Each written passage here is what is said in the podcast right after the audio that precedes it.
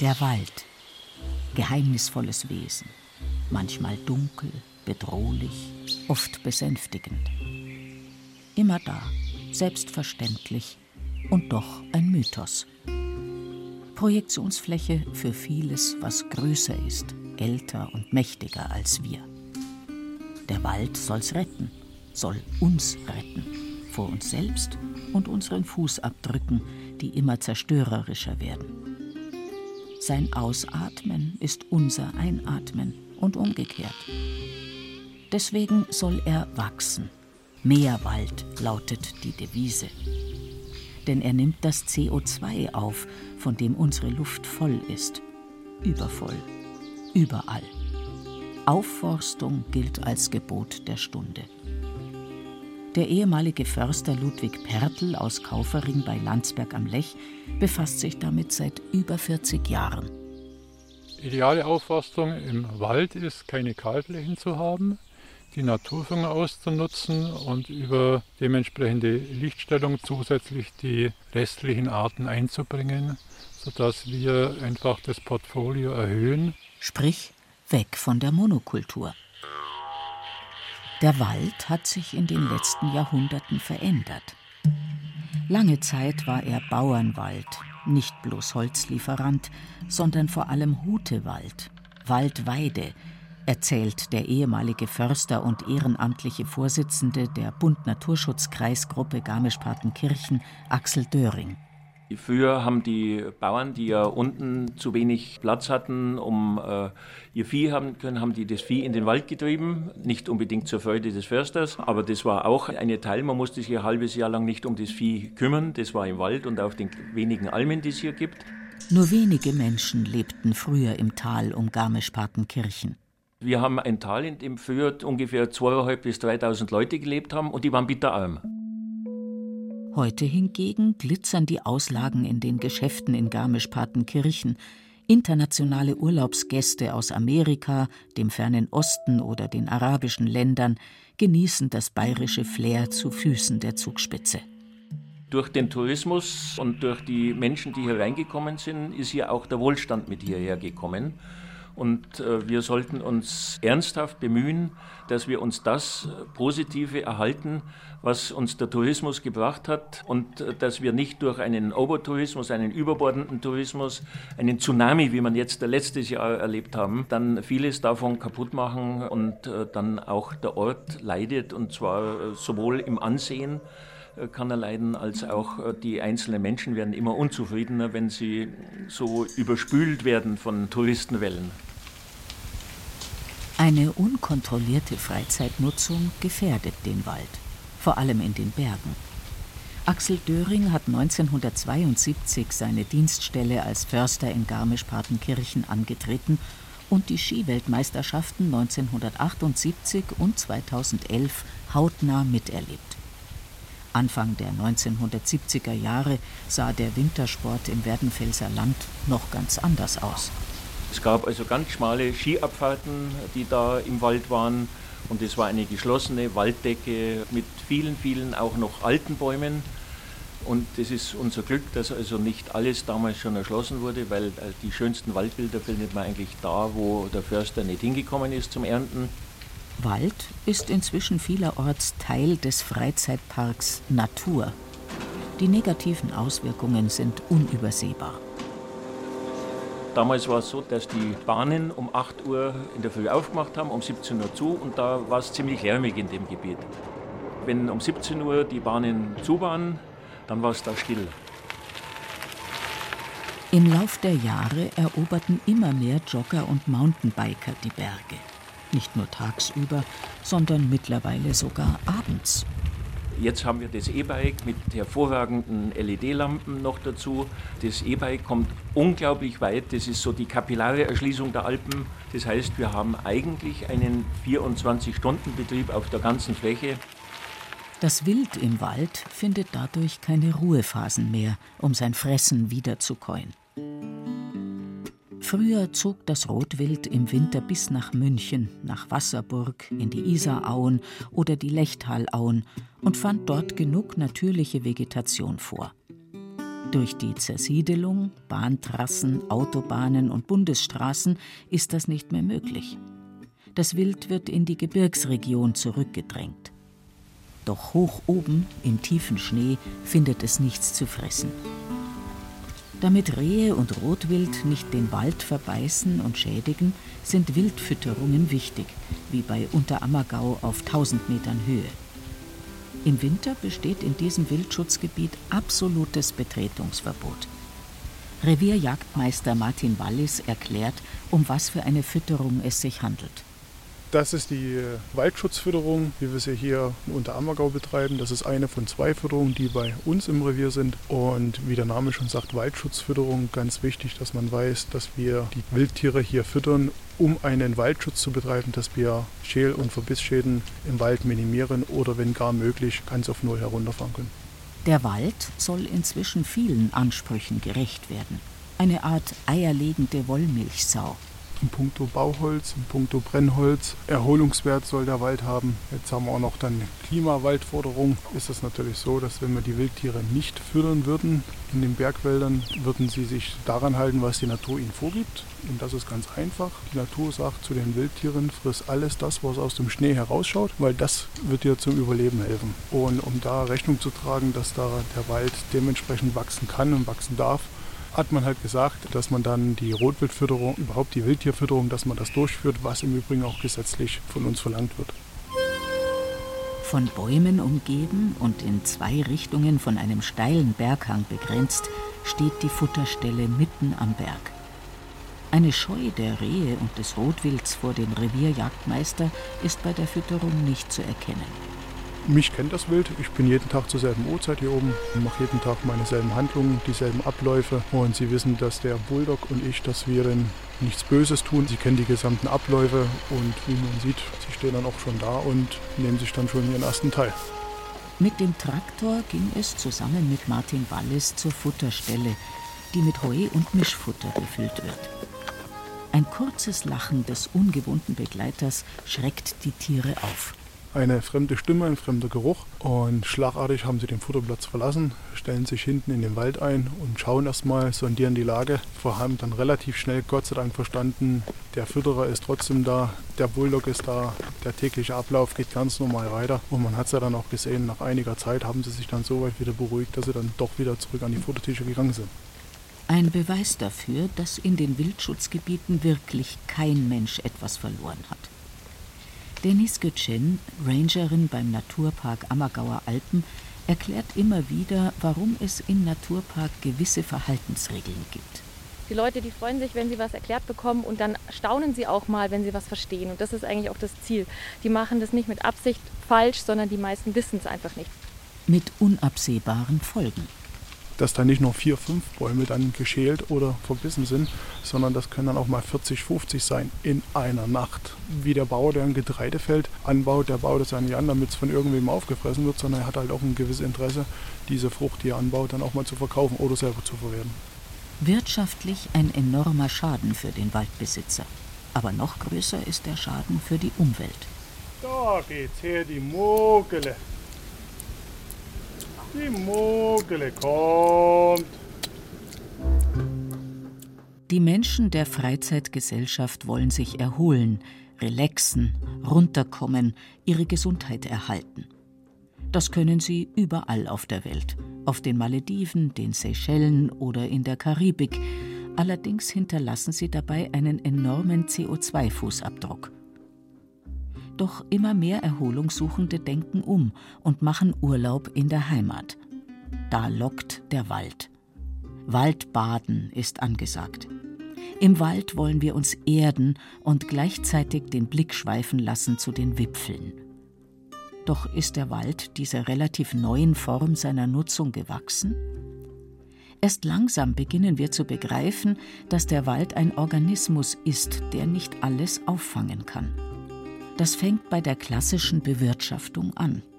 Längst weiß man, dass moderne Harvester, diese gewaltigen Holzerntemaschinen, die Waldböden verdichten, sie undurchlässig machen für Wasser, Luft, Klein- und Kleinstlebewesen. Deshalb besinnt man sich wieder auf die herkömmliche Wirtschaftsweise, das Holzrücken mit Pferden. Am staatlichen Haupt- und Landgestüt Schweiganger im Landkreis Garmisch-Partenkirchen kann man sich in einem viertägigen Kurs die Grundlagen aneignen. In Theorie und Praxis, erzählt Ausbilder Franz Sikora. dann werden wir auf dem Platz draußen mit dem Kegel aufgestellt und dann dürfen wir mit dem Baumstamm und mit dem Pferd, damit man überhaupt ein bisschen ein Gefühl mehr hat. Und dann gehen wir am zweiten Tag raus und dort so in leichtem Gelände dürfen die Schüler selber rausfahren und lernen. Nach den vier Tagen Kurs erhalten die Teilnehmer ein Zertifikat. Aber es ist wie beim Führerschein. Könner ist man damit noch lang nicht. Die Einsteiger müssen dann daheim mit ihren Pferden erstmal trainieren. Bevor der Baum aus dem Wald gezogen wird, schaut der Holzrücker nach dem bestmöglichen Weg, um den Baumstamm rauszuziehen. Weil es sind ja immer morsche Äste am Boden, nicht dass die und das Pferd mir selber stolpert und wir am einfachsten rausfahren. Mit wenig Kraftaufwand und dass er auch, das ist der Vorteil vom Pferd, wenig Bäume beschädigt. Das Pferd hat ein sogenanntes Arbeitskummet an. Ein Geschirr, das das Gewicht des Baumstamms auf die kräftige Schulterpartie verlegt. Langsam, weil wir Viktoria Buchecker aus dem Landkreis Freyung-Grafenau hat sich in ihrer Ausbildung am Gestüt dafür entschieden, den Holzrückkurs mitzumachen. Denn Gerade bei mir daheim im Bayerischen Wald machen die Stocherfei, haben die Kultner stark vertreten. Und jetzt habe ich ja da in Schweiganger auch die Möglichkeit, dass ich da dabei sein kann, weil mich Pferd halt auch schon seit klar auf immer interessieren.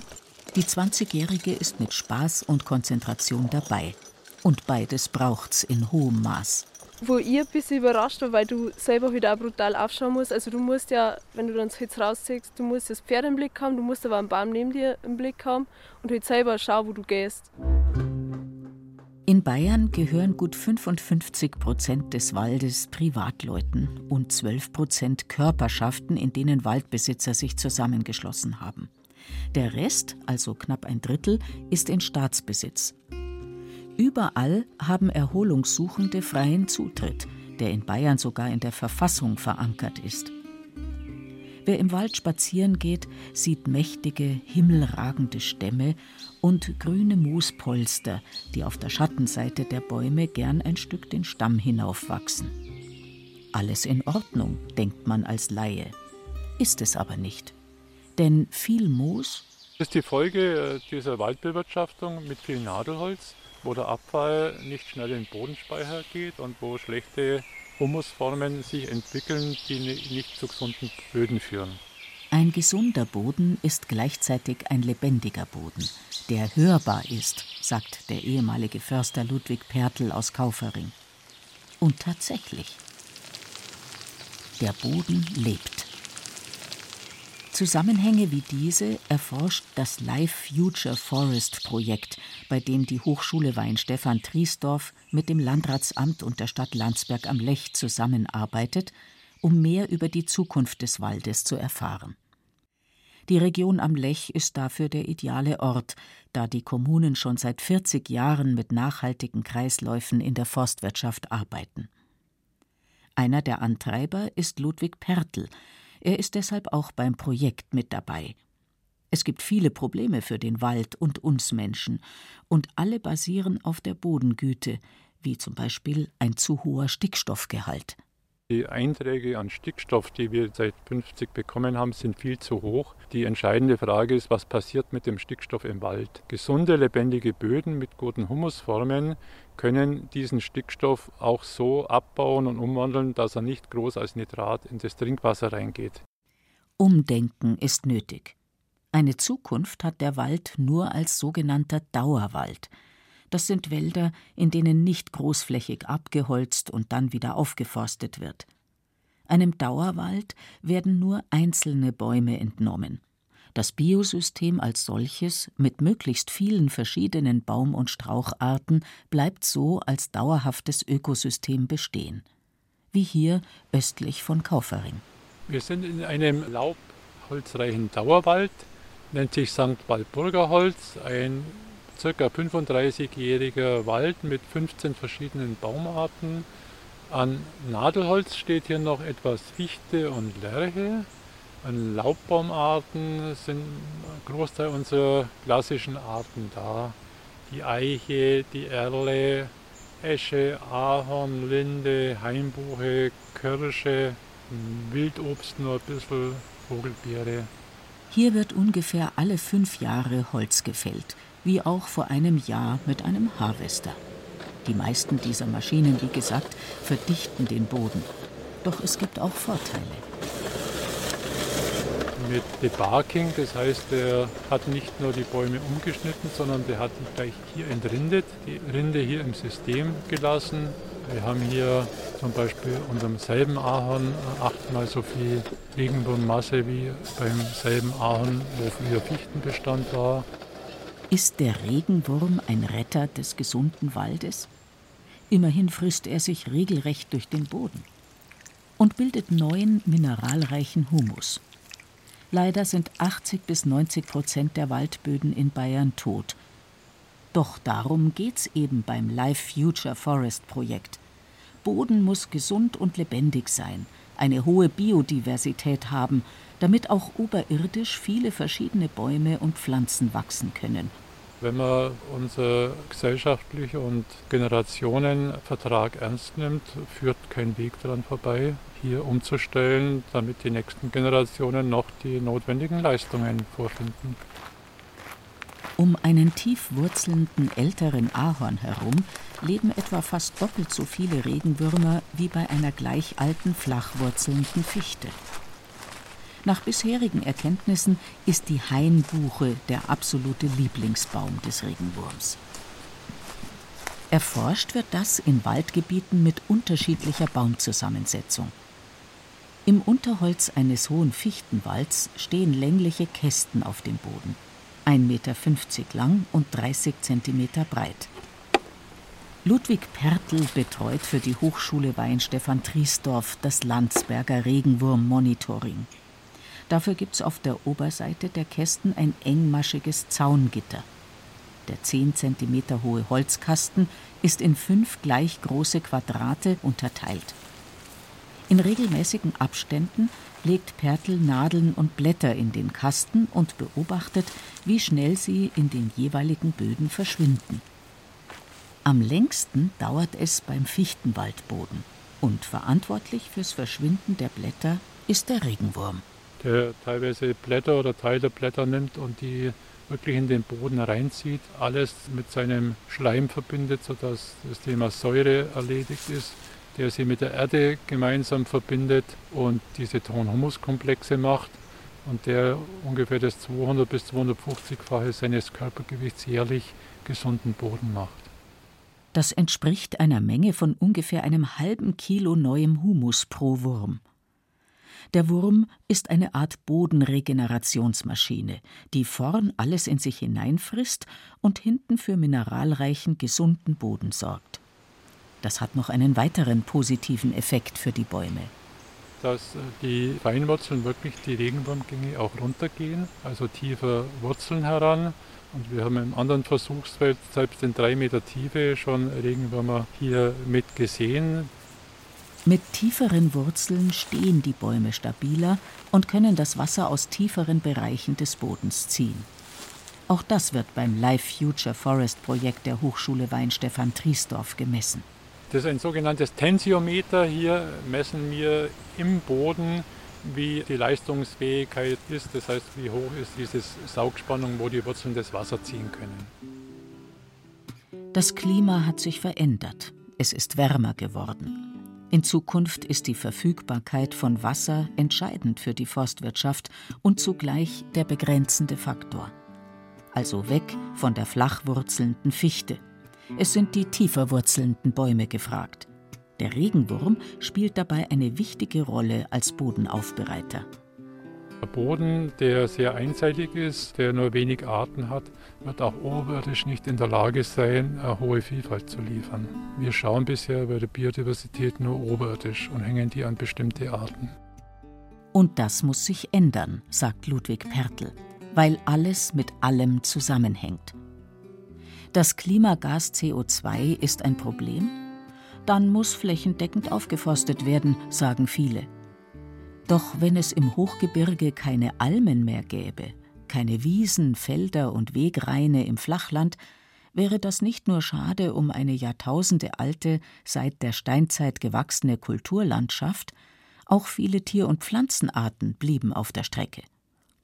Wald ist kein Allheilmittel, zumindest hierzulande nicht.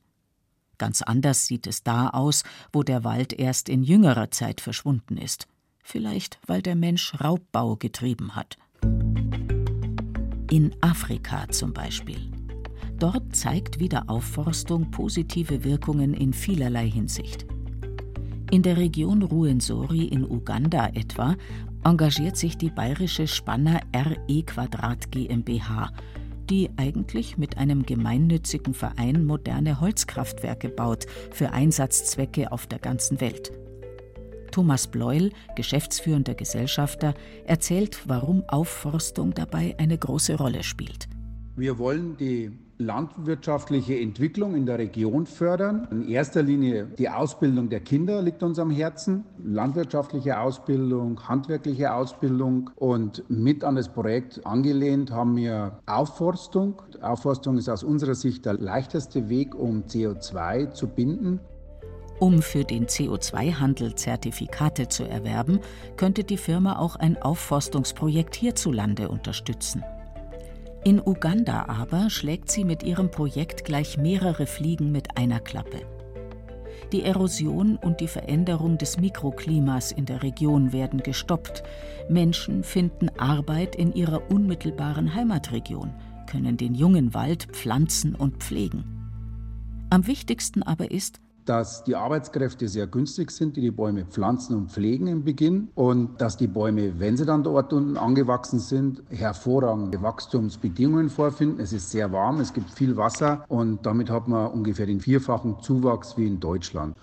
Deutschland, dass ein Hektar im Jahr Neuaufforstung ungefähr 10 Tonnen CO2 speichert. Der durchschnittliche Bayer hat ungefähr einen Ausstoß an CO2 von 8 Tonnen. Und in Uganda, durch die Idealbedingungen, die man da vor Ort hat, kann man durchs Aufforsten ungefähr 40 Tonnen erreichen. Ne? Die bewirtschafteten Flächen sehen in Uganda anders aus als bei uns. In den Feldern gibt es eine, eine klassische Drei-Ebenen-Nutzung. Es stehen also vereinzelt Bäume drin. Das kann man mit einem Abstand so um die 15 bis 20 Meter von einem Baum zum anderen. Unter diesen Bäumen wächst zum Beispiel Mais und unter dem Mais findet man auch nochmal Zucchini. Auch der Kaffeebaum wird genutzt, also oben drüber wieder Wald, unten der Kaffeebaum und unter dem Kaffeebaum wird zum Beispiel die Erdnuss angepflanzt. Agroforstwirtschaft nennt man das.